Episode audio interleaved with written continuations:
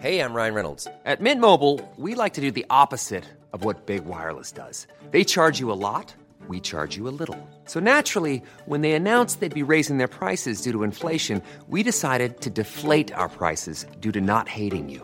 That's right. We're cutting the price of Mint Unlimited from $30 a month to just $15 a month. Give it a try at mintmobile.com slash switch. $45 upfront for three months plus taxes and fees. Promo rate for new customers for limited time. Unlimited more than 40 gigabytes per month. Slows. Full terms at mintmobile.com.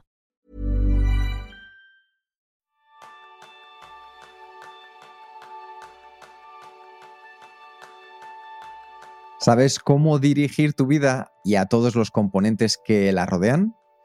Ese es el tema principal del programa de esta semana, donde aprenderás cómo aplicar conceptos de dirección musical en tu día a día de la mano de Andrés Salado.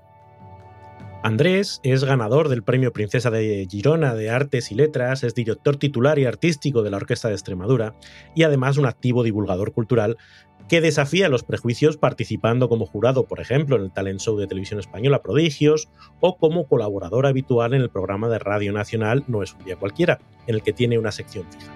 Es uno de los directores de orquesta españoles más versátiles, interesantes y con mayor proyección de su generación, y un apasionado del cine, de perderse en la naturaleza, de subir tres miles y Quique, yo no sé si tú sabías esto, pero además del Real Madrid. Mm. Bienvenido, bienvenida a un nuevo episodio de Kenso, el podcast donde podrás descubrir cómo vivir la efectividad para ser más feliz. Yo soy Raúl Hernández, aprendiz en dejar de tocar de oído. Y yo soy Kika Gonzalo, aprendiz en entender cómo se dirige con una batuta. Bienvenido, Andrés. ¿Qué tal, Kike? ¿Qué tal, Raúl? Raúl, Kike, buenas tardes, un placer aquí estar con vosotros. La, la verdad es que el placer es nuestro y esta cita ha sido como muy rápida. Vamos a contar el contexto. Nosotros Speed nos- dating, ¿no? Esto es un como... speed dating total. Yo creo que a la gente le va a gustar. La semana. Alguien de repente quieres quedar con él al día siguiente, ¿no? Sí, sí, sí, sí, sí, sí.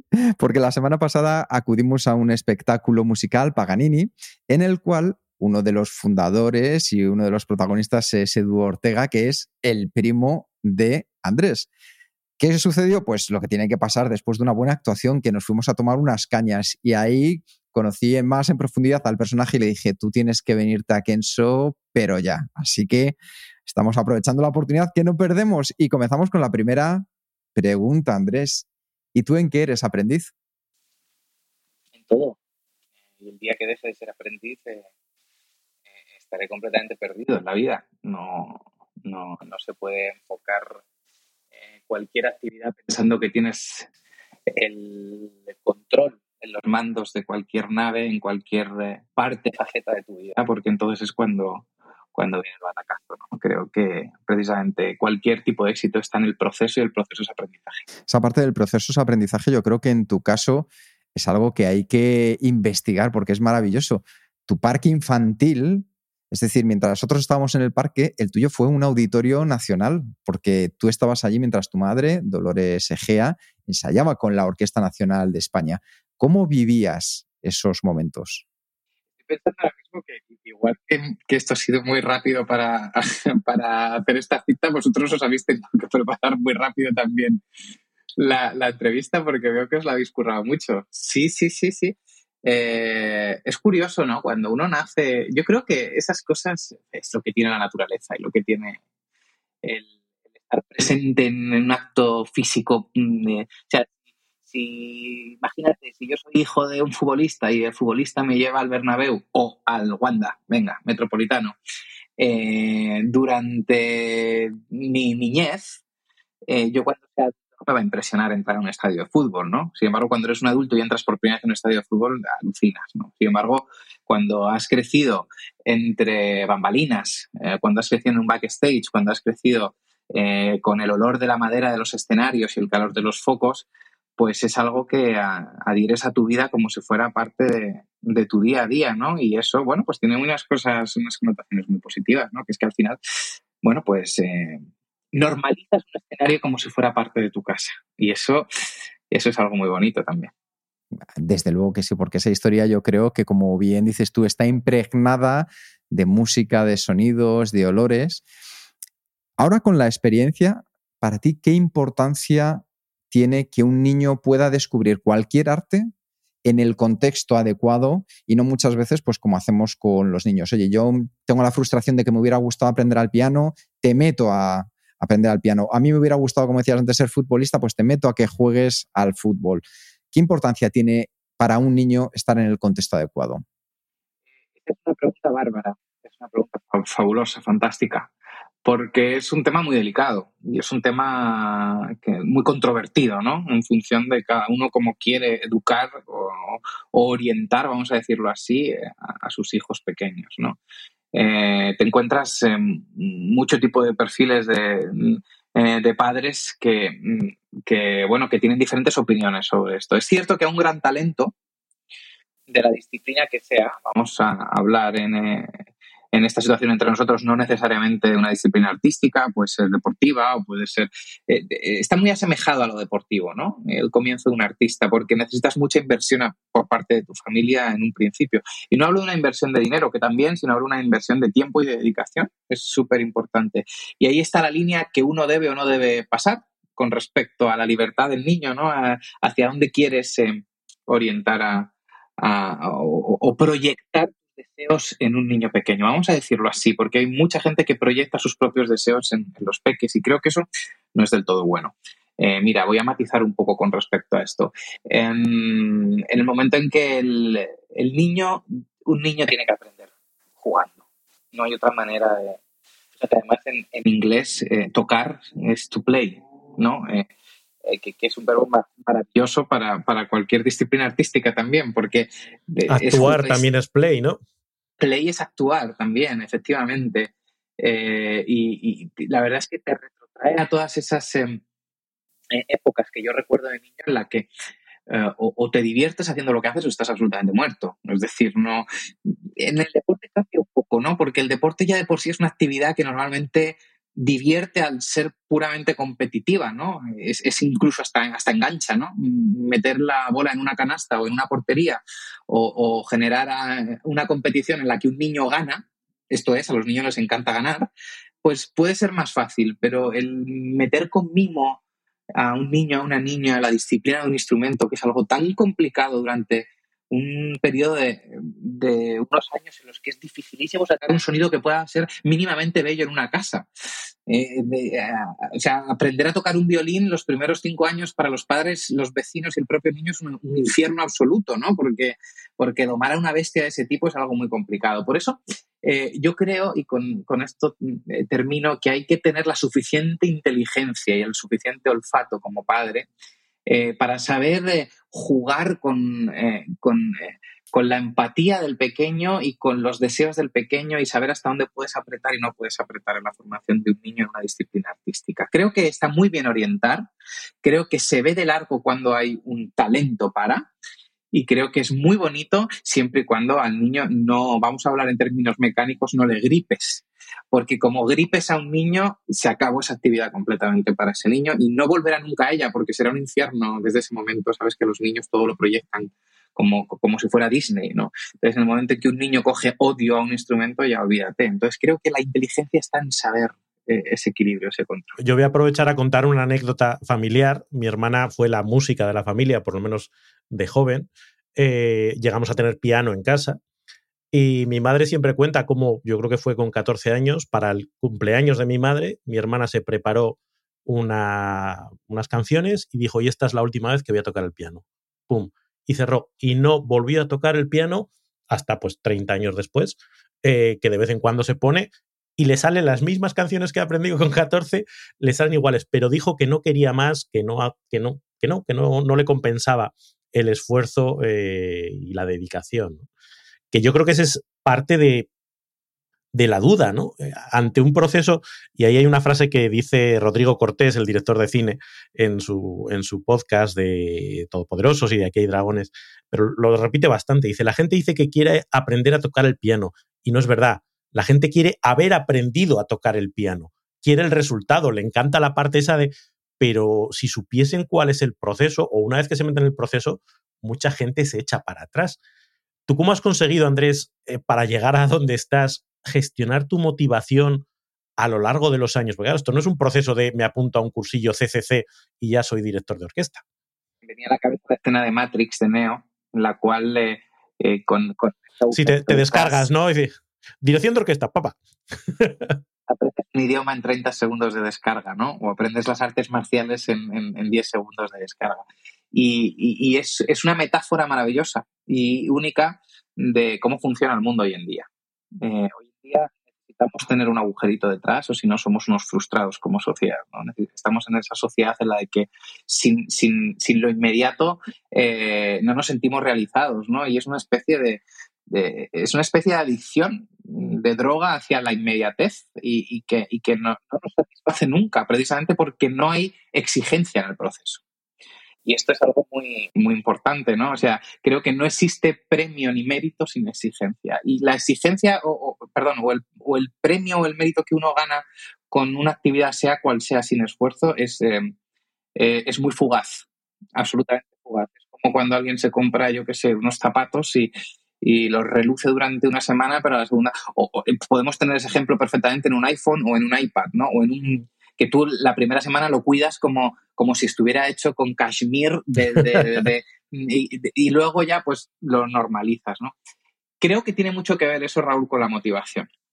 Creo que tiene mucho que ver con cómo uno gestiona una carrera a lo largo de los años. Creo que precisamente em, la clave de tu pregunta está en, que si eres medianamente despierto o si tienes eh, la humildad suficiente para saber que es imposible abarcar cualquier actividad en la vida, em, porque somos seres eh, finitos y seres imperfectos, eh, descubrirás que el proceso nunca tiene fin, que el aprendizaje siempre tiene un escalón más y que em, precisamente ahí está el éxito de cualquier carrera, en el saber em, eh, saber gestionar cada escalón de la escalera que subes, sabiendo que algunos peldaños son más difíciles que subir que otros, pero que es una escalera que siempre vas a estar subiendo. Porque yo creo que en el momento en el que consideras que dejas de subir esa escalera, em, estás completamente vacío como, como, profesional, como padre, como, como, hijo, como amigo, como aficionado. Em, ¿Cuál es el, el, éxito de ser del Atlético de Madrid? ¿No? O sea, hablando en términos... ¿Por qué, por qué somos del Atlético? ¿Por qué sois del Atlético de Madrid? ¿Por, por, qué, ¿Por, qué, no ganáis una liga tras otra y queréis seguir ganándola? Porque existe esa motivación que en cada parcela eh, de la vida eh, existe. Sin esa motivación, Raúl, el ser humano está absolutamente muerto. O sea, eh, no existe amor, no existe exigencia, no existe responsabilidad sin motivación. Creo que es la sangre de cualquier ser humano. ¿Y cómo se cultiva eso? Porque dicho así es, es fácil, pero luego a todos, si nos ponen la golosina delante, tendemos a caer en la gratificación inmediata y lo de, no, esto lo hago por un bien mayor o esto lo hago porque quiero conseguir algo dentro de... Es que claro, pensando en una carrera como la tuya, tengo que dedicar muchas horas hoy para que a lo mejor dentro de 10 o 15 años eso tenga sentido. El desequilibrio entre el coste en el corto y el potencial beneficio largo es muy, muy desequilibrado. ¿Cómo se hace? ¿Cómo consigues llevar motivación a tu día a día para no caer en, bueno, pues me voy a algo más fácil, más rápido y más, más vacío? Si yo supiera la respuesta a esa pregunta, creo que estaría ganando millones de euros en Tech Talks y en, este tipo de plataformas motivacionales, ¿no? Eh, lo que sí te puedo decir es que en mi carrera, en mi caso, creo que esta pregunta es muy diferente en función de, mm, la vida diaria de cada una de las personas que puedan estar escuchándonos ahora mismo, ¿no? Eh, fundamentalmente por, por las situaciones familiares que puede haber. Habrá gente que su motivación sea curarse, una cuestión de salud. Habrá gente que su motivación sea controlar sus miedos. Habrá siempre, o sea, creo que el éxito está. Te lo digo porque en mi caso no es que sea más sencillo, sino que en mi profesión es absolutamente. Eh, tiene, tiene tantas turbulencias. Tiene. La música es es el infinito. Y el infinito es Dios, o cada uno lo puede ver como, como quiera, ¿no? Como su gran gurú, o como eh, es imposible alcanzarlo. La música es absolutamente em, un em, paroxismo constante, es algo que em, tú puedes escuchar 500 veces el despacito de Luis Fonsi y seguir disfrutando con el vasito de ron en la playa con tu pareja eh, en función del contexto en que lo hagas. Imagínate una, un Parsifal, una ópera de cuatro horas de Wagner o uno, yo que sé, una ópera bufa de Rossini o, una sinfonía de Mahler o de Brahms o de Beethoven. Estamos constantemente descubriendo nuevas cosas en la partitura. Pero entiendo que puede haber profesiones que sean mucho más sistémicas o sistemáticas o pueden ser mucho más rutinarias, ¿no? Y, donde uno no encuentre su motivación, que ahí es donde va la pregunta, eh, cuando alguien se estanca sin una motivación. Y yo creo que ahí realmente uno tiene que hacer un acto de involución más que de evolución para encontrar la motivación. Es decir, un acto de búsqueda interna, un acto de... creo que no existe, que me corrija el mayor psiquiatra, psicólogo que pueda existir, creo que no existe la persona equilibradamente perfecta y creo que si existiera se suicidaría, porque sería absolutamente insoportable vivir una perfección constante, ¿no? Eh, si no tuviéramos cada uno de esos miedos, esas... Em, em, em, esos némesis a los que nos enfrentamos a nosotros mismos, esas ansiedades, más en la sociedad en la que vivimos, que, está absolutamente saturada de, información. Es lo que te hace dejar de estar quieto, es lo que te lleva en un momento a moverte, a buscar y además estamos permanentemente insatisfechos. Llegamos a un sitio y nos empieza a picar eh, la inquietud para irnos a otro. Es, fascinante el ser humano y difícil de gestionar también. Y hay gente, en las nuevas eh, generaciones, hay gente que no tiene ningún tipo de aspiración hacia, hacia nada. Y, a lo mejor soy muy talibán. Y vais a empezar a descubrir en los minutos que quedan a un Andrés bastante con, con muy poquitos pelos en la lengua, ¿no? Pero a, mí realmente me da vergüenza muchas veces ver a grupos de adolescentes por la calle. Y yo soy el primero, y lo reconozco aquí, que está de botellón y borracho con 16 años, con 17 y con 18, eh, que he salido corriendo porque la policía venía a pedirnos el DNI y creo que esto, quien más, quien menos, lo hemos hecho todos y nos lo hemos intentado con No tiene nada que ver con banalizar el hecho de divertirse siendo jóvenes. ¿eh? Nada que ver con eso. Pero creo que hoy en día la alienía, la, vamos a decirlo, eh, aliena, ¿cómo se dice? Es, como, eh, como eh, todo está cortado por, por el mismo patrón hasta estético, ¿no? Tú ves a los chicos saliendo con ese corte de pelo que han puesto de moda los futbolistas, todos igual, con la misma sudadera, el mismo corte para abajo, es como si fueran colmenas, ¿no? es algo absolutamente tremendo. Y yo no veo ningún tipo de, de exigencia y de, de, crecimiento interno y de eh, creo que, creo que es una desgracia creo que tiene mucho que ver con que estamos perdiendo los hábitos de lectura de autorreflexión de autocrítica de, mm, enfrentarnos a nuestros eh, a cosas que no conocemos porque eh, internet nos da respuesta a todo y necesitamos tenerla ya a golpe de clic ¿no? Y creo que tengo mucho miedo, de verdad te lo digo, de verdad lo digo, Kiki Raúl, a, cuál va a ser la sociedad del futuro, por lo menos en lo que yo veo día a día aquí. Y tiene mucho que ver, Raúl, con la motivación, ¿eh? mucho. Mm, o en este caso con la ausencia, ¿no?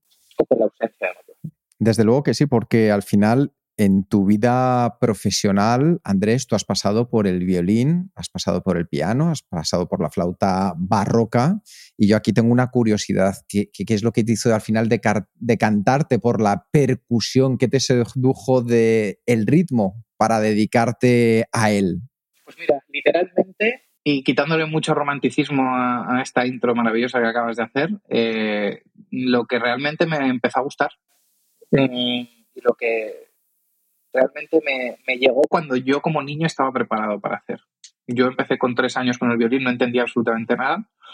Eh, con ocho o nueve años con la flauta barroca tocando repertorio renacentista, no entendía absolutamente nada. Y de repente me metí en una clase en la que tenía que imitar, hacer. Me, esa tontería me encantó. Tenía diez años, tenía que imitar con los pies, con las manos y con el cuerpo. Y me enganchó, me motivó a seguir senda y, ese camino. Pero te voy a decir una cosa, los currículums los carga el diablo, eh, son absolutamente, mm, desde el, punto de vista humanístico y empírico, absolutamente necesarios, sí desde el punto de vista pragmático y el, el punto de vista de la selección natural o antinatural que cualquier empresa tiene que hacer para elegir a su pero de, yo soy una persona muy normal, Quique. O sea, soy, tengo talento para la música, pero no soy ningún genio ni nada por el estilo. Soy una persona muy currante, con muchísimos fallos, con muchísimos defectos y con muchísimas limitaciones. Pero lo que no he perdido nunca es lo que ha dicho Raúl antes. Y eso ha sido el motor de mi vida y la sangre como lo es en Avatar, eh, las almitas estas del, del árbol que te conectan con, o sea, yo siempre he querido crecer, siempre he tenido la inquietud de meter la nariz donde no me llaman, pero con educación, y siempre he tenido esas ganas de seguir creciendo. Nunca me, Y, siempre he alimentado al niño pequeño que todos tenemos dentro, que es el que más motivado está del universo, ¿no? Sabiendo controlarlo. Así que por eso te digo que hay mucha gente que, o muchos músicos que incluso les cuesta acercarse a saludarte, jóvenes del conservatorio, como si yo fuera una especie de Dios viviente, ¿no? Y, ya me encargo yo inmediatamente de bajarles al suelo, que no, que no, que yo soy un currante, que, que, me encanta la PlayStation, que, tengo el defecto de ser del Madrid, según vosotros, pero que me encanta la Fórmula 1 también, y que soy una persona muy normal, que cuando conecta con mi profesión, me siento la persona más afortunada del mundo y lo vivo con pasión. Sí, a mí me encanta esta reflexión que, estás haciendo, Andrés, porque eh, a mí me ha pasado en el mundo del fútbol, que es a lo que yo pues, durante tiempo me, he dedicado. Y te das cuenta que muchos empiezan, muy poquitos llegan. Y aquí van dos preguntas. Eh, la primera está claro que todos tenemos unos límites a los que poder llegar.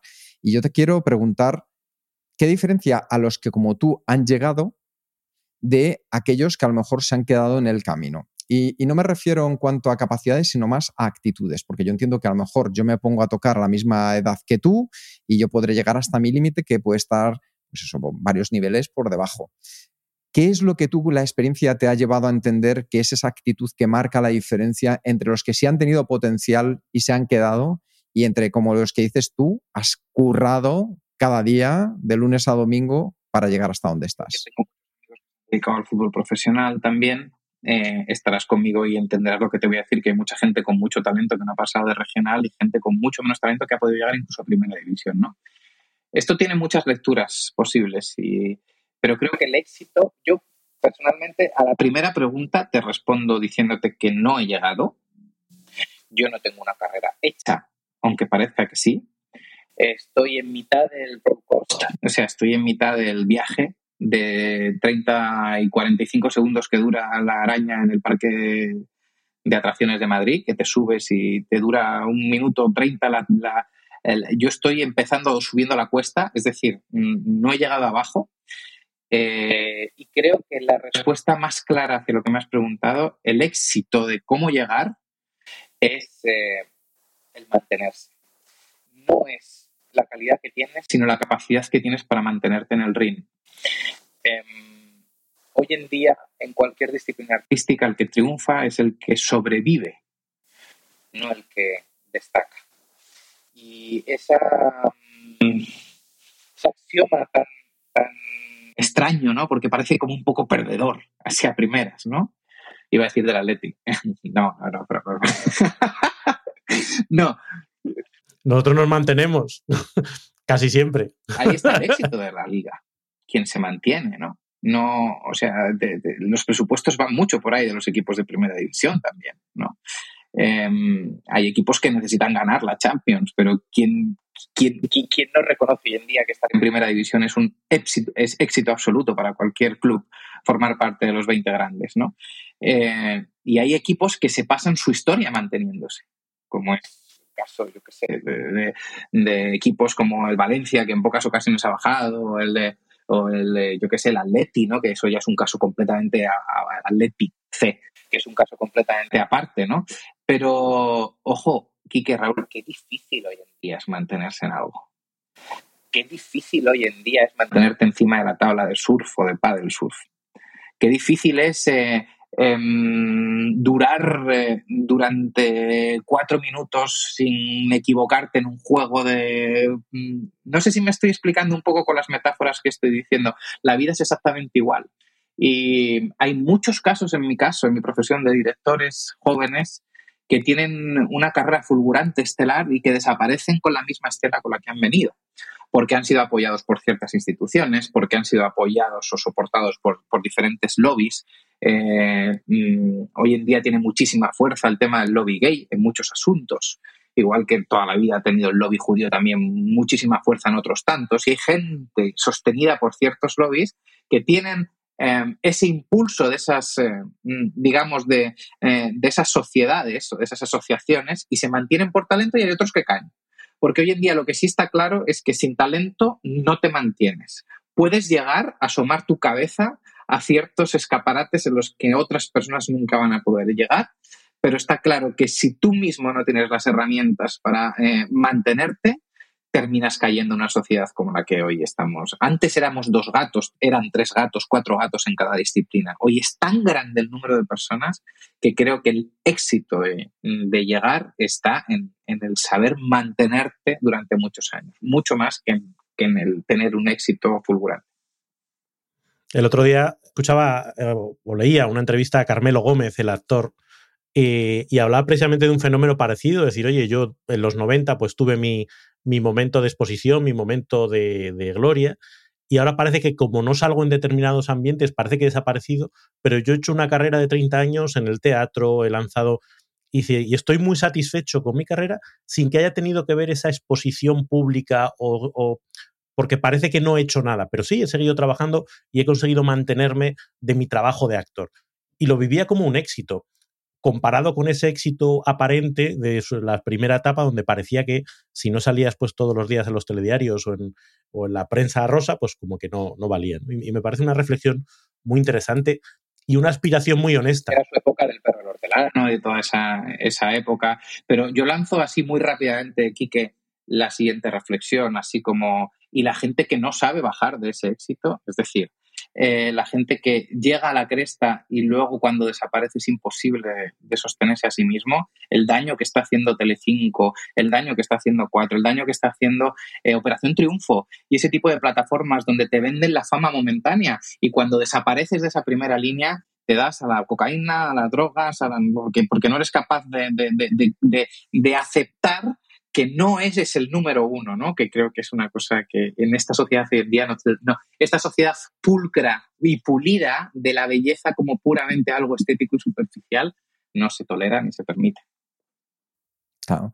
Además, ahí con tu juventud es curioso poder escuchar un mensaje tan claro y tan directo, Andrés. Em, a mí siempre me, me llama mucho la atención cuando entrevistamos pues, a referentes el entender cómo han llegado hasta donde han llegado, qué les ha llevado hasta donde están y qué les va a llevar a su, como decías tú, tu siguiente parte del viaje.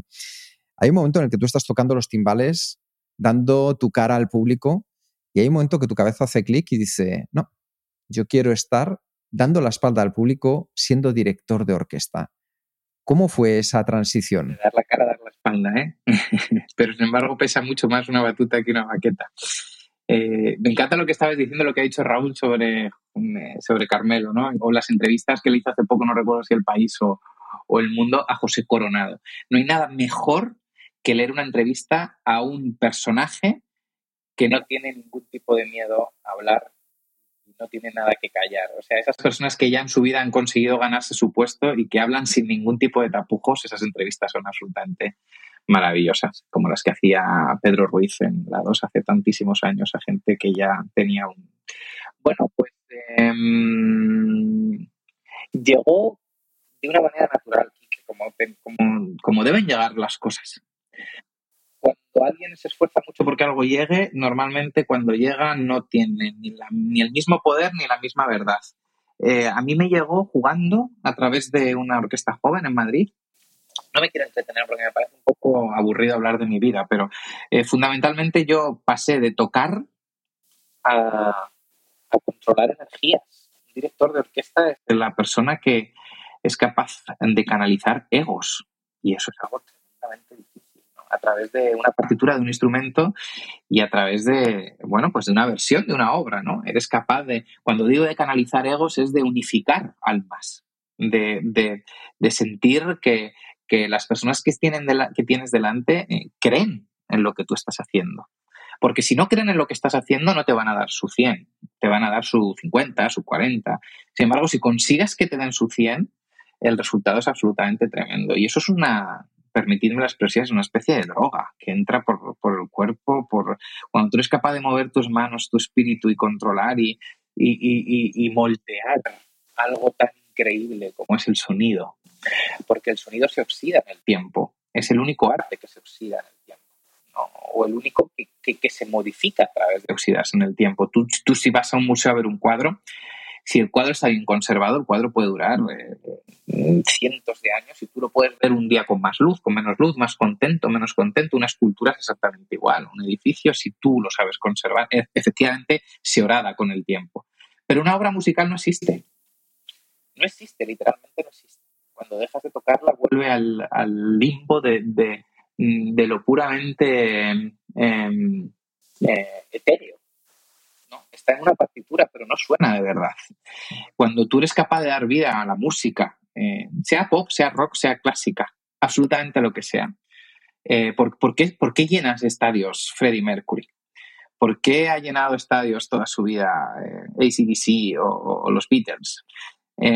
¿O por qué seguimos escuchando a Händel después de más de 300 años o a Beethoven? ¿Por qué eso no pasa con otras cosas? Pues porque la, la experiencia humana y vital que te provoca el escuchar algo que en ese momento está transcurriendo en el tiempo en el que nos morimos, en el que nos oxidamos, o sea, al lado de un amigo, al lado de una cerveza, cantando con un mechero al aire, algo que está sucediendo de verdad es algo que hace que, que el arte y que la música sea único. Y eso como director de orquesta te cambia la vida y te hace sentir mm, algo que es, que es algo completamente fuera de común y que te engancha. En esa gestión de egos o gestión de energías, imagino que hay una parte esencialmente musical, eh, tengo que conseguir que esta gente toque eh, alineada. E imagino que también una parte de gestión de personas, ¿no? de la interacción personal. ¿Cómo eh, consigues gestionar esa energía? ¿Qué puede aprender alguien que gestiona un equipo en, otro ámbito, en un ámbito empresarial, por ejemplo, de cómo tú gestionas esas energías o esos egos? O lo tienes o no lo tienes. Esta, esta es la cruda y desagradable realidad del liderazgo, que no se aprende, sino que se nace y se desarrolla en todo caso. Uno puede tener el talento de nacer con empatía o con inteligencia emocional, pero si no la tienes, no la vas a conseguir por muchos coaches a los que vayas, por muchos libros de inteligencia emocional que leas y por muchos psicólogos que te descargues por internet con libros de, de Mr. Eh, Wonderful.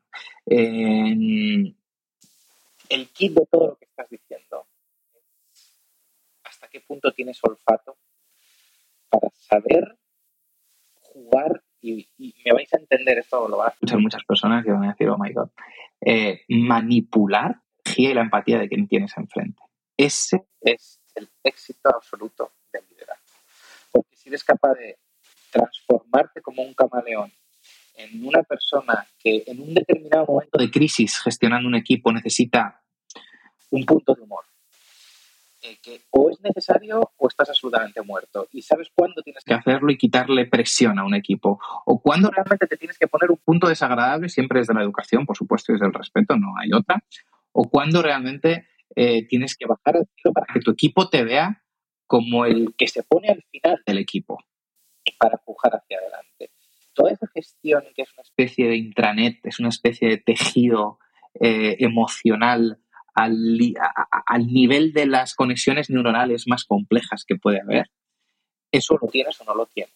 Y luego hay una cosa que suma a esto, Raúl, y que, que es la retórica, que según eh, es una ciencia que estudia la belleza de la palabra. Es decir, que si encima de tener el control o más o menos el conocimiento eh, eh, de cómo gestionar un grupo, que para eso nos, podemos, nos tenemos que remontar a conocer y, eh, el contexto de la empresa, conocer la realidad económica. Es decir, es un trabajo por detrás muy grande. No solamente es tener el talento de, sino tener el conocimiento, porque cuando un grupo te huele debilidad, o te huele falta de conocimiento, estás absolutamente muerto como líder. O sea, no tienes nada que hacer. Sin embargo, si eres capaz de transmitir todo, encima con la belleza de la oratoria, que esto es algo muy bonito, con la belleza de los ojos, de tu expresión corporal, tienes el don de poder liderar grupos, de poder llevar a masas. Y es el peligro enorme que tiene el populismo. Es el peligro gigante que tienen ciertos políticos que controlan muy bien la oratoria y la retórica, pero que están absolutamente vacíos en contenido o no, o que son tan listos que saben manipular a una sociedad para llevarlos donde ellos quieren. Y esto es, el ingrediente, es la droga más, más intensa que existe, mucho más allá que cualquier drogadura. Y esto, Raúl, eh, lo puedes cultivar, lo puedes desarrollar a través de la experiencia, a través de la vida, pero tienes que, tienes que tenerlo tal y como lo expresas, a mí me, recuerda un poco a, una disciplina artística, ¿no? Donde hay un talento y que, como tú decías, ves a niños pequeños y ya ves quién lo tiene y quién lo tiene. Y luego le puedes poner técnica. Eh, y yo creo que todos podemos aprender técnica de comunicación, eh, podemos identificar, oye, cuáles son los perfiles eh, de las personas o cómo son las reacciones emocionales. Pero claro, el que eso le sale natural fluye. Y el que no tiene que ir al libro, espérate, me ha sonreído. ¿Esto qué significa? Esto significa que está de acuerdo con mi... No, no es lo mismo. No, por favor. O con la que quedas a hablar. Hoy quedaba con una persona en concreto que quería escuchar, que, quería conocerme para darle yo trabajo. Esto ha pasado esta mañana en mi orquesta. Durante los 30 minutos que he estado con esa persona, esa persona no ha parado de hablar. No ha parado constantemente de hablar de ella misma, de sus éxitos, de, o sea, estás fuera absolutamente de cualquier proceso selectivo. O sea, quiero decir que eh, nos encontramos a tanta gente que no tiene esa capacidad que muchas veces dices, pero ¿por qué? ¿Cuánta gente no sabe callar? Y, estás incómodo en una comida porque y, te empiezas a enervar porque, no, que no, sabe leer no sabe leer las pautas no y decir oye todas las señales te están diciendo calla ¿no? uno de, esas señales sabes es, es, tremendo sí, y lo que has dicho es muy bonito perdóname que te interrumpa muy muy muy muy rápidamente el ponerle técnica eso es una belleza porque la técnica bien puesta es en sí un proceso creativo. Me, ha recordado lo que decías eh, a, un, vamos, en una empresa me decían, se nota cuando el jefe ha ido a un curso de liderazgo porque ese lunes viene y hace tres preguntas rarísimas y todos le miramos como decir, este ha ido a un curso o algo, ¿no? y luego volvía, pues, con la cabra tira al monte y volvía a su... Mal líder, el que se nota que ha ido a un curso. Vuelve a su, a su ser natural, ¿no? Ryan Reynolds here from Mint Mobile. With the price of just about everything going up during inflation, we thought we'd bring our prices down. So to help us, we brought in a reverse auctioneer, which is apparently a thing.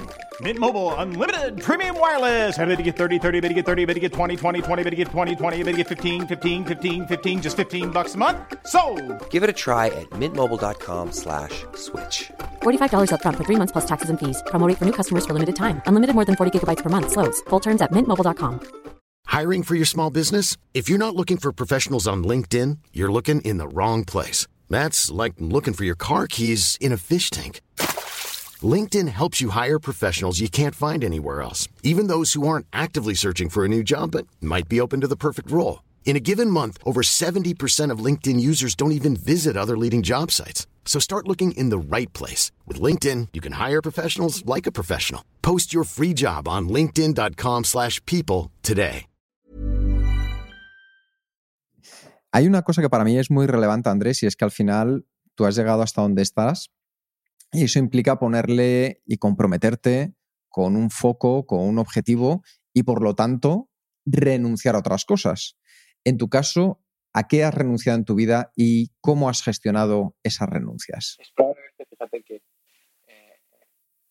os adoro ¿eh? desde, que os he visto antes porque son preguntas, imagínate uno después de 14 años de profesión en la cantidad de entrevistas que me han hecho, ¿no?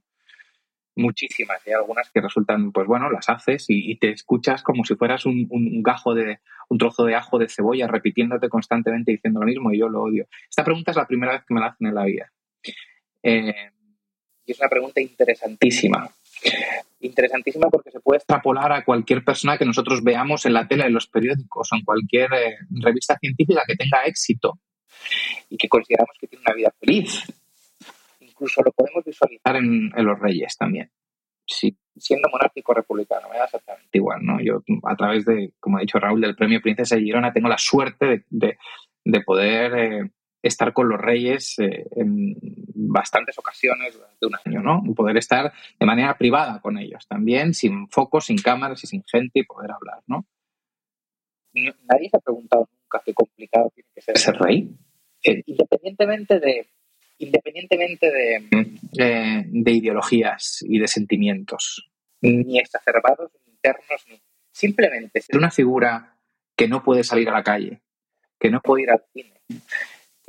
Voy a decir una barbaridad, ¿vale? Pero, pero para eso están también estas cosas, que cuando le entra un pis no puede echarse en el parque, salir corriendo y irse al árbol a echar un pis, porque es que no puedes, o sea, se te hunde la vida O, irte a ver Babylon al cine un martes a las 4 de la tarde sin ocho guardaespaldas que te cierren la, sala, ¿no? O ser un Cristiano Ronaldo. Me da exactamente igual. O un Macron, o un Pedro Sánchez, o un... Eh, eh, quiero decir que cuando uno consigue ciertas cosas en la vida, sea al nivel que sea, al nivel de fama o al nivel profesional que sea, eh, la renuncia es tan grande que muchas, hay mucha gente que no es capaz de, soportarlo. mi vida es tremendamente complicada.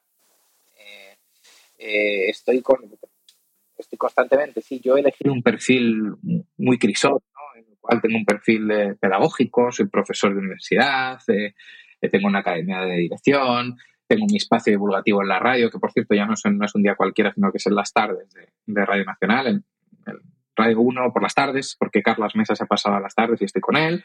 Eh, a la vez tengo que estudiar muchas horas al día, tengo que viajar constantemente. Esto es muy duro. Qué bonita profesión tienes la dirección de orquesta.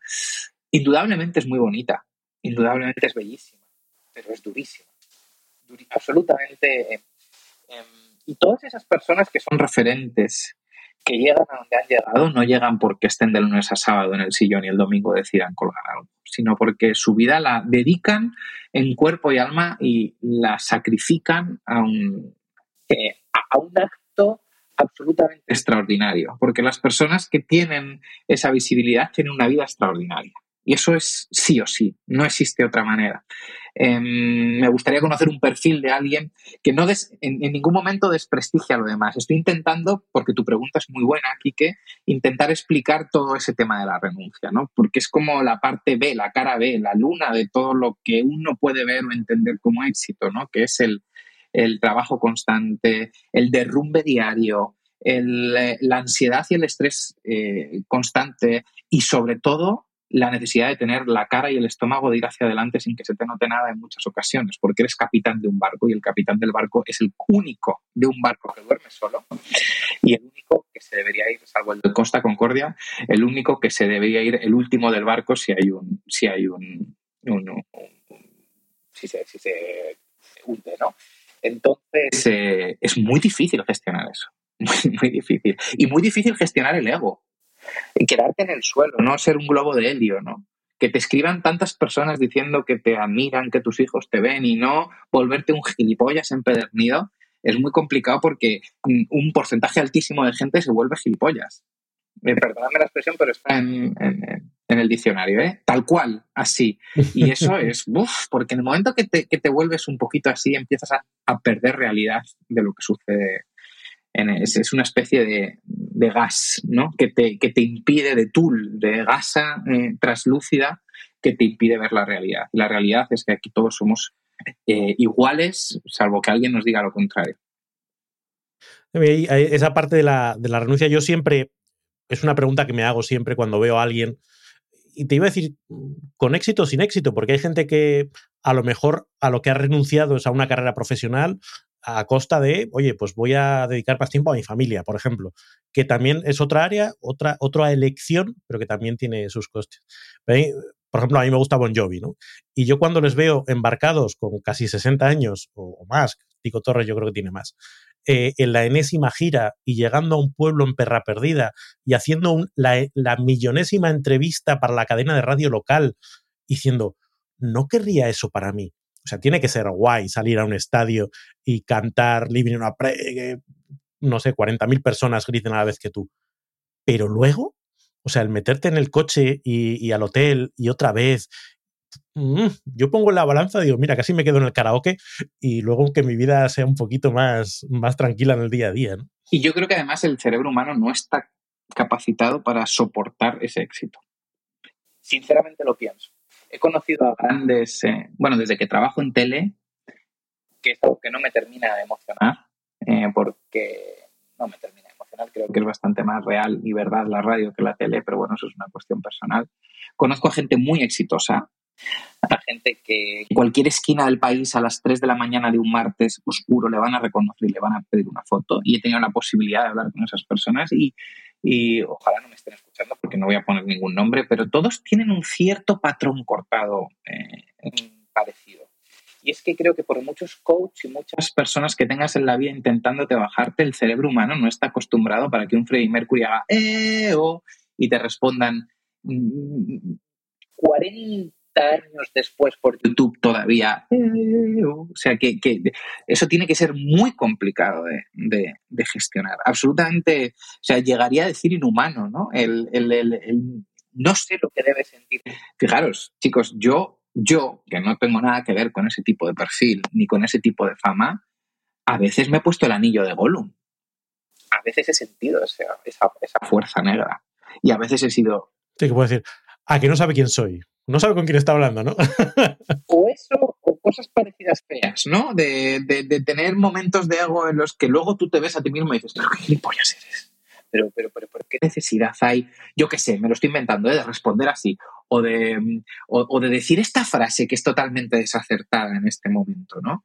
Y, fíjate, yo que, bueno, que he tenido una madre que siempre me ha hecho racarra con la humildad y, con, y que así lo siento y soy feliz así. Eh, incluso me ha pasado, yo no, me quiero ni imaginar ciertos perfiles, o sea, es muy, esto es muy, este tema es muy complejo, es eh, muy complicado y muy complicado lidiar personalmente con esas personas. O sea que yo, Raúl, te diría, eh, cómprate una experiencia de una noche cantando Living on a Prayer y devuélvela. Y vuélvete a tu vida un poquito más normal. Así, así voy a hacer. Al karaoke que me bajen tres o cuatro tonos, también te lo digo, y a partir de ahí, vamos para adelante.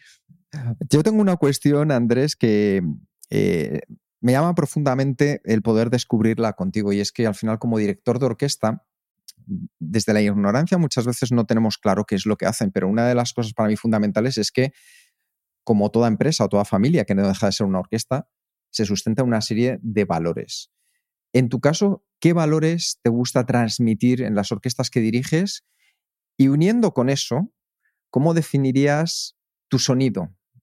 Y qué elementos son necesarios para poder transmitirlo, para poder alcanzarlo? Esta pregunta es de, revista especializada de canal clásico. voy, a, intentar explicarlo, voy a intentar explicarlo bien, ¿vale?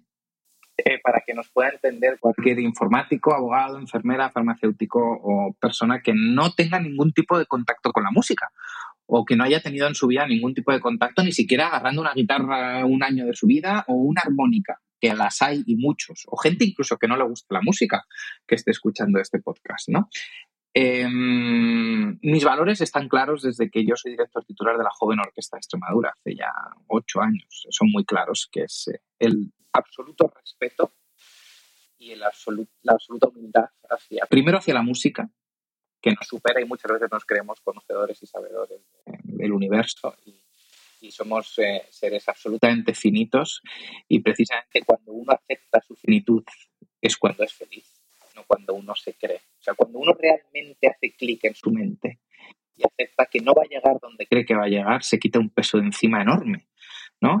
una, cosa es tener una bonita ambición para seguir creciendo y otra cosa es estar constantemente queriendo tener el, becerro de oro que está allá donde el arco iris eh, se pone y donde nunca llegarás a estar, ¿no? Como la definición del horizonte, que es el horizonte, aquel sitio al que nunca vas a llegar, Al que siempre vas a intentar buscar, pero nunca lo vas a tocar. Siempre vas a estar en búsqueda del horizonte. No hay definición es, el proceso constante de la vida. Entonces, eh, cuando uno acepta esa finitud, cuando uno acepta eh, ser humilde, respetar al débil, eh, las orquestas suenan mejor. Porque las orquestas están cargadas de ego, que es normal. Gente que ha ganado su plaza a través de una posición dura y, a través de, tres minutos súper duros sentados enfrente de un tribunal y tocando y no poder fallar y se ha presentado un armenio, un americano, un italiano y sale una plaza cada ocho años para una... es muy complicado hoy en día vivir de esto, ¿no? Sin embargo, em, creo que, eh, esa, esa, capacidad de, sentir el, el, em, la humildad hacia lo que tienes delante es fundamental. Y con respecto al sonido, me voy a ir a la comida y me voy a ir a la experiencia que puede tener alguien con, con, eh, eh, con su plato favorito. Y si nos ponemos a pensar, la experiencia de la comida está eh, producida, la experiencia del placer gastronómico, por diferentes cosas, diferentes, una es la textura, la temperatura, el color, el, atractivo de lo que te metes en la boca, el regusto en la campanilla, eh, eh, eh, la diferencia de temperaturas, la música está construida por texturas.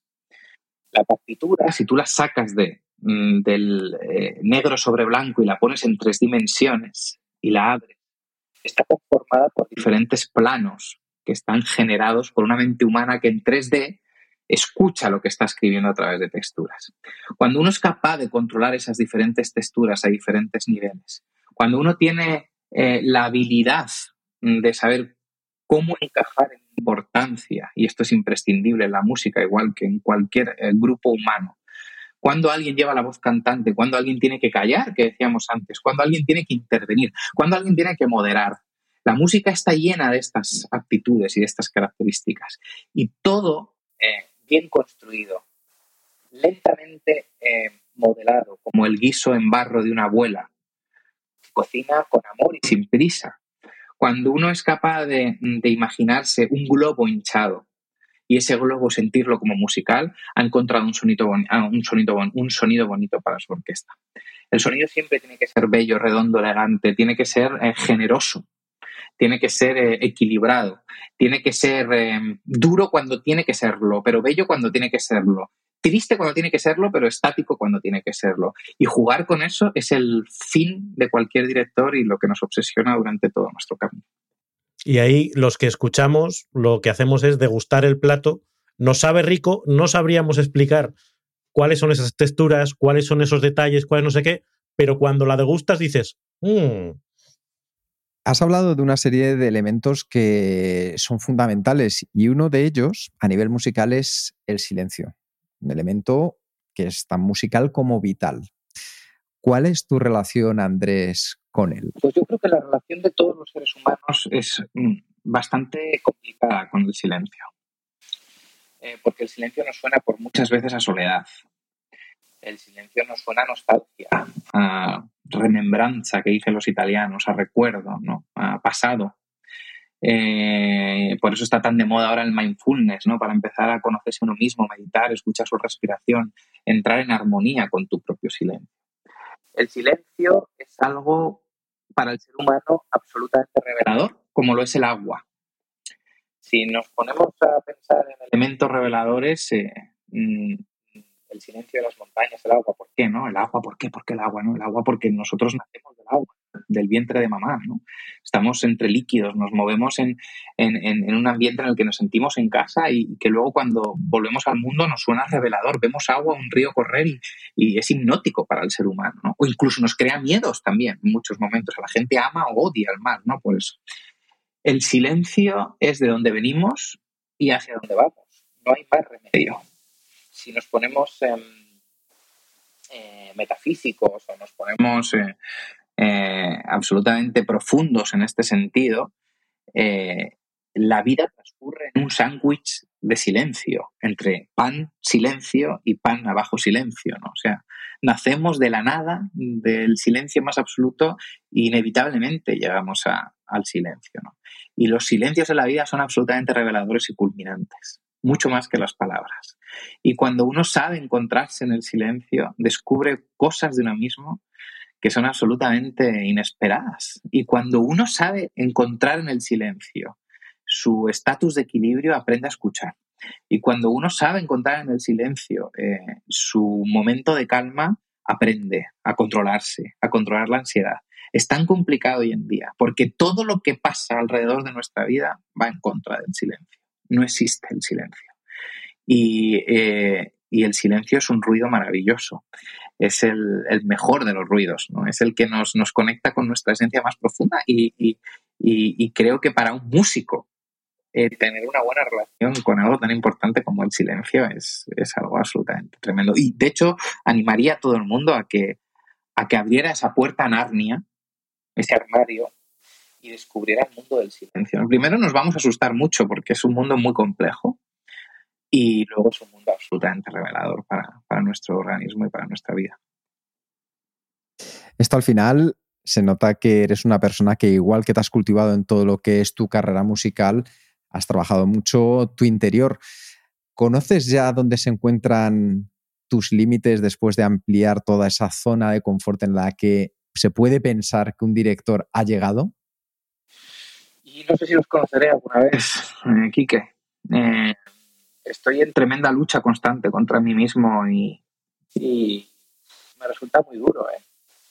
Creo que mm, ya no como músico, sino como ser humano me emociona incluso hablar de esto, porque una etapa que hemos vivido todo de silencio necesario ha sido la pandemia que acabamos de pasar todos, ¿no? donde nos hemos enfrentado a muchas cosas que, que inevitablemente teníamos que, que afrontarlas, ¿no? a muchos miedos que sí o sí teníamos que pasarlos, entre ellos la soledad más profunda de una unidad personal, incluso una familia de siete, ocho personas, me da exactamente igual. El lidiar con tu propia soledad y el eliminar tus rutinas, ¿no? Y, creo que es tremendamente complicado. estoy deseando encontrar esa paz, esto que me estás diciendo, ¿no? Ese balance, ese equilibrio entre... Yo medito muchas veces y por las mañanas lo primero que hago es 10 minutos me pongo a meditar cuando algo me desequilibra ya no medito, mal. Eh, estoy en una búsqueda constante de, todas las cosas que no me funcionan, ¿no? Y, bueno, pues eso te convierte en un extra exigente de la vida, ¿no? Pero bueno, también te hace crecer. Y, si, si tuviera que responderte a, ¿crees que lo vas a encontrar alguna vez en tu vida, ese equilibrio? No sé si es porque estoy pasando una época así como más complicada, pero diría que creo que no.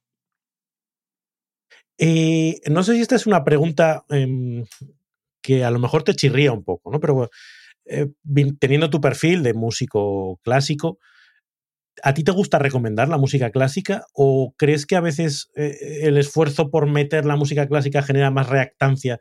¿Cómo podemos ayudar a que la gente descubra lo bonito de la música clásica? ¿Qué nos recomendarías? Es otra pregunta fantástica. Enhorabuena ¿eh? por vuestro trabajo. Que es, ya, os preguntaba al principio por qué, por qué, sois, por qué tenéis tanto éxito. Pues claro, porque va a ser. Porque es un espacio muy, muy, muy interesante. Gracias. Eh, es una pregunta muy difícil de responder, Raúl. Es realmente complicada de responder. Creo que el arte es diferente al entretenimiento.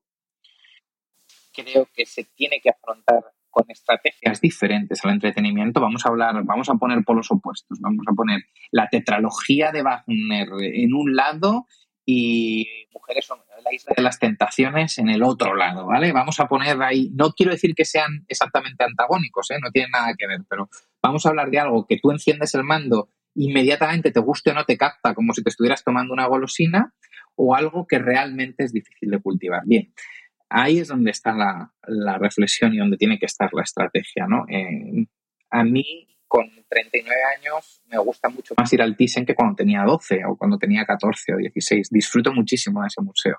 Igual que disfruto de irme una tarde a ver el Prado. ¿no? Y yo sé que si no hubiese pasado por un proceso creativo, no disfrutaría de la misma manera. Igual que si a una persona que no conoce absolutamente nada del repertorio clásico le metes cuatro horas a escuchar un Wagner, lo mismo le, suicidas, le matas artísticamente, ¿no? Creo que el proceso de la, del arte necesita eh, el mismo proceso que aprender una lengua. Paciencia, cariño, dedicación, para después poderte comunicar a un nivel mucho más elevado, como puede ser controlar una lengua, y poder llegar a, incluso a sufrir un paroxismo espiritual o físico, un éxtasis físico, que ha sido parte del proceso de haber cultivado durante muchos años con paciencia el amor hacia algo. Es una, progresión, sin duda, que tiene que empezar pasitos pequeños para poder disfrutar o de una obra de la literatura o de una obra de, la música. Oye, Andrés, eh, nosotros en Kenso a lo que nos dedicamos es a, productividad, ayudar a las personas a, a, vivir la efectividad. ¿Cuál dirías que es tu hábito productivo más destacado? La rutina. Cuando dejo de tener rutina soy absolutamente antiproductivo. Eh, la rutina, voy a decir una barbaridad siendo artista, la rutina es felicidad. Eh, siempre y cuando la sepas eh, moldear y sepas permitirte ser flexible con ella. Eh, creo que ahí es donde se alinean todos los chakras físicos y espirituales para que tu potencia como ser humano esté encaminada. Es decir, em, el, caos em, la naturaleza sí que está ordenada, en el ser humano funciona de una manera completamente diferente. Precisamente creo que por eso somos especiales, a bien o a mal, ¿no? Dentro de, todo este macrouniverso que es la naturaleza y donde nosotros obviamente pertenecemos y salimos y, y formamos parte de esa enorme liturgia. Yo, desde mi punto de vista, desde mi punto de vista, soy más feliz cuando cuando tengo ciertas rutinas que me hacen crecer en productividad. Y, es verdad que para tener ciertas rutinas tienes que permitirte días de asueto rutinario, es decir, eh, pequeñas píldoras que te permitan salir de esa rutina, que no tiene por qué ser necesariamente un domingo, que eso es muy aburrido. Eh, parece ser que el domingo es el día en que uno tiene que tener la falta de rutina, puede ser que no, y tener tu propia eh, liturgia personal que te haga constantemente crecer, porque solamente la rutina es donde te enfrentas a ti mismo y donde sabes cómo puedes no crecer. Así que creo que es el, reto más grande que tiene el ser humano mantener esa rutina y creo que es como mayor productividad cercana. Fantástico. Sí, es como el, tutor de los tomates, ¿no? Necesitas que la, que la rutina te sostenga y te dé una estructura, porque si no nos, diluimos eh, demasiado. Y una cosa que, que, hacemos nosotros, que es a, el entrevistado, el último que hemos entrevistado, en este caso eh, Rafa Guerrero en el episodio 245, deja una pregunta para el siguiente invitado a ciegas. Yo te la voy a hacer a ti para que la respondas. ¿Qué valores de los adultos con los que te has relacionado han marcado tu infancia? Es que, ¿sabes qué pasa? Que me voy a lo positivo. Porque, claro, podría irme a lo negativo también. O me puedo ir a lo positivo y a lo negativo sin decir nombres también.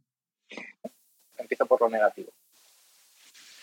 ¿Cómo se puede ser absolutamente brillante en una disciplina y absolutamente un desastre en otra? Absolutamente brillante en lo profesional y un desastre en lo personal. Es algo que, me cautiva enormemente.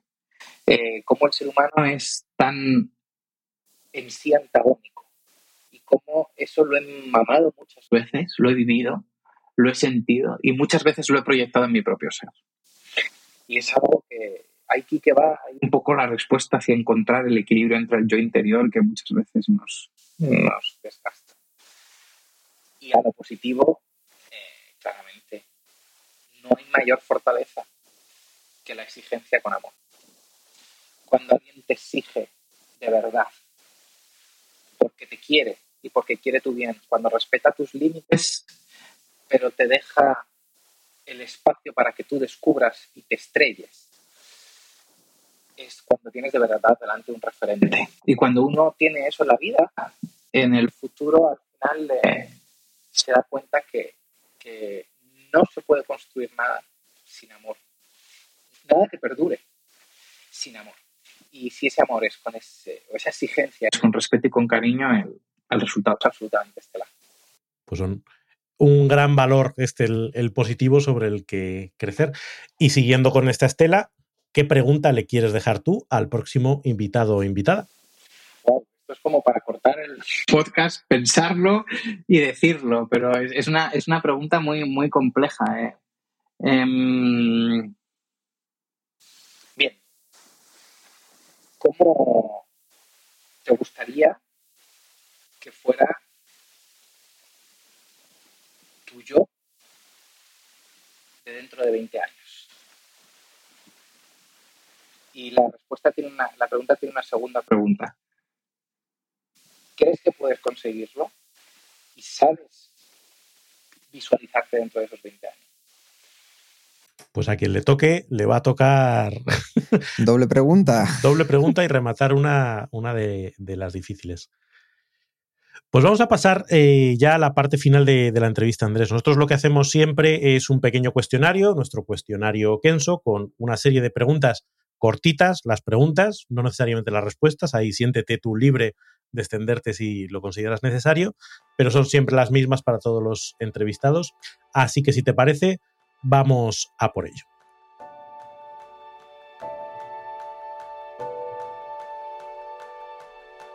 Si tuvieras que compartir un solo aprendizaje de todo lo que has vivido hasta ahora, ¿cuál sería? Yo voy a responder muy cortito, ¿eh? o sea, como si fuera un quiz. Así, queda como si fuera trivial. Perfecto. ¿Cómo se titularía tu biografía? El desastre infinito. ¿Cuál es el libro que más has regalado? Autumn Leaves, de Paul Auster. No, perdona, El Palacio de la Luna. Creo que lo he regalado más. Soy muy fan de Paul Auster, literatura realista americana. El Palacio de la Luna es mi libro favorito y se lo he recomendado a mucha gente. ¿A quién te gustaría o te hubiera gustado conocer? Oh, oh, oh. Beethoven, eh, Mozart, eh, Tchaikovsky, eh, Brahms. pagaría todo el dinero que tengo por ver a Mozart por la calle en Viena en 1790 llegando a su casa después de una fiesta masónica. Señor Mozart, señor Mozart, ¿no? A su cara, creo que me desmayaría si les viera a ellos, o a Mozart o a Haydn, a cualquiera de finales del siglo XVIII. Creo que me, creo que me desmayaría. ¿Qué canción pones a todo volumen para subir el ánimo? Don't Stop Me Now, Queen. ¿Cuál dirías que ha sido la pregunta más interesante que te han hecho? La que me ha hecho ahora mismo hace un ratito, bueno, que la habéis preparado juntos, pero Kike, el tema de la némesis del éxito. ¿Qué se te viene a la cabeza cuando piensas en felicidad? ¿Qué película volverías a ver cada año? En el nombre de la rosa. Si tuvieras que dejar un mensaje en una cápsula para tu yo del futuro, para ese yo de dentro de 20 años, ¿qué le dirías? queriendo y amando a todos los que tienes a tu lado, aunque te cueste. Y, y pondría en mayúsculas, aunque te cueste. Perfecto, pues aquí hemos terminado el cuestionario Kenso y ya para terminar nos gusta hacer un pequeño resumen de todo lo que en este caso Kike y yo hemos aprendido a lo largo de la entrevista de hoy. Dale, Kike. Andrés creció entre el olor de las maderas de los escenarios y bajo el calor de los focos. Un gran talento que ha necesitado una gran inversión de tiempo, de dedicación y de entender dónde están los límites dentro de una línea de responsabilidad. Eso sí, nos ha demostrado que un niño, un niño incluso como él, aprendió y tiene que aprender divirtiéndose y jugando. Andrés nos ha compartido que sin lo inmediato no nos sentimos realizados y no hay premio sin exigencia en el proceso. Lo bonito es darse cuenta que ese proceso nunca tiene fin. Pon tú la humildad suficiente para saber que no podrás acaparar todas las actividades. Eso sí, hoy puedes encontrar la clave que se encuentra dentro de tu motivación y si te estancas, haz un acto de involución, una búsqueda interna para entender tus miedos, tus ansiedades, tus pasiones y tu aspiración. Entender que las cosas al final llegan en la vida. Andrés es un director de orquesta con un arte para canalizar egos, para unificar almas, para que las personas que tienes delante crean en ti y te den el 100%. Con un liderazgo del que se nace y del que ha desarrollado. Esas capacidades de empatía, de retórica, de entender que la técnica bien puesta es en sí mismo un proceso creativo. Se encuentra en la mitad del viaje subiendo a la cuesta y nos ha demostrado que el éxito no es llegar, es mantenerse. ¿Y la gente que no sabe bajar de ese éxito? ¿El de la fama momentánea? Hay que entender que ese viaje también implica una gran renuncia, la del derrumbe diario, la del estrés constante, la de mantener el ego bajo control, el ir como capitán del barco al frente y hasta el final con una rutina moldeada. Nos ha demostrado lo bello de la música, ese infinito inalcanzable, un paroxismo constante, transmitiendo unos valores de absoluto respeto por ella desde la humildad.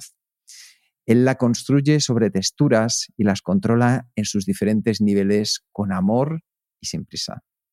Nos ha demostrado un elemento esencial como el silencio, esa remembrancia que es pasado, que es revelador, que es de dónde venimos y hacia dónde vamos, que es el mejor de los ruidos que conecta con la esencia más profunda. Andrés, muchas gracias porque nunca has perdido esa capacidad de crecer y meter la nariz con educación, de alimentar al niño que llevas dentro. Ya sabemos que esa batuta pesa mucho, menos que una baqueta, pero sigue siendo un gran humanista, buscador constante de la vida para hacernos, aunque sea solo a uno de nosotros, felices con tu música. Muchísimas gracias. Muchas gracias, Andrés. Muchas gracias por escuchar el podcast de Kenso. Si te ha gustado, te agradeceríamos que te suscribas al podcast, lo compartas en tus redes sociales o dejes tu reseña de 5 estrellas para ayudarnos a llegar a más oyentes.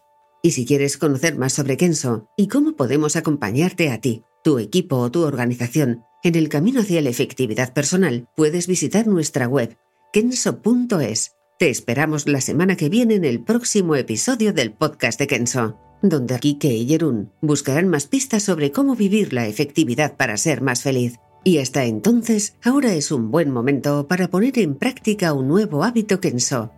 Vive cada día viviendo y amando lo que tienes a tu alrededor, aunque te cueste. Nos vemos pronto. Hasta pronto.